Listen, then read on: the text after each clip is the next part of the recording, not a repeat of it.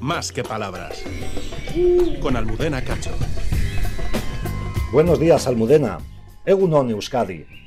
Oímos el ulular profundo y lúgubre del búho real, una eufonía característica, repetitiva en su cadencia y audible a grandes distancias.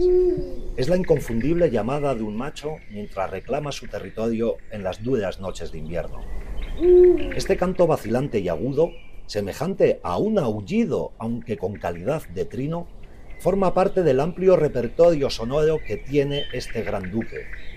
Una colección de sonidos que van desde el frecuente ululeo como canto de ánimo y celebración hasta el ululato o lamento aislado que emiten las hembras.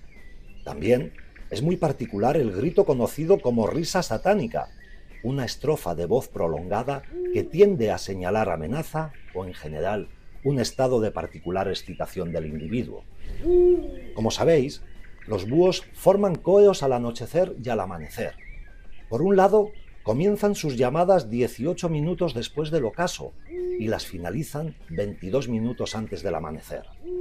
Por otro, existe una secuencia temporal en el orden en el que los machos comienzan sus vocalizaciones, la cual está relacionada con la calidad de sus territorios, ya que cantan antes los machos que poseen los mejores cazaderos.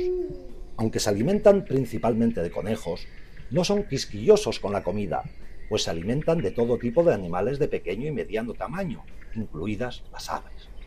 Después de digerir a sus presas, los búhos regurgitan sus restos produciendo lo que en ornitología llamamos egagrópilas, una acumulación de huesos, pelos y uñas que nos revela las especies que con él conviven. A pesar de su gran tamaño, nuestro protagonista es difícil de detectar, incluso a plena luz del día, debido a que su enigmático plumaje hace que se mimetice perfectamente con el entorno donde vive. Su color marrón grisáceo, moteado de naranja, hace que tenga un patrón parecido a un león por la espalda. De su redondeada y voluminosa cabeza se elevan largos penachos que a modo de antenas emplumadas le sirven para detectar cualquier movimiento que escape a la aguda visión de sus grandes ojos anaranjados. Al igual que en el resto de rapaces nocturnas, su cara está equipada con un disco facial, un grupo de plumas alrededor de la cabeza que le ayuda a dirigir el sonido hacia sus oídos.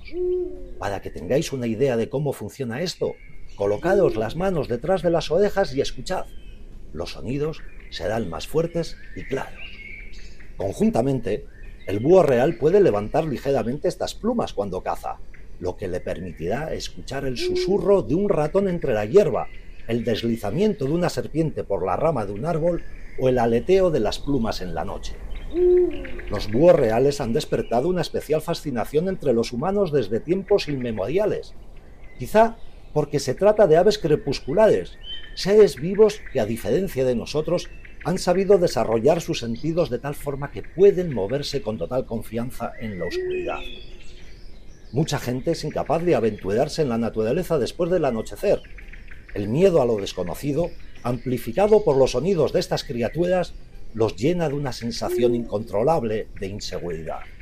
Pero creedme, creedme cuando os digo que pasear por el campo al atardecer es una de las mejores formas de disfrutar de la naturaleza y de descubrir a uno de los miembros más fascinantes de nuestra fauna ibérica, el búho real.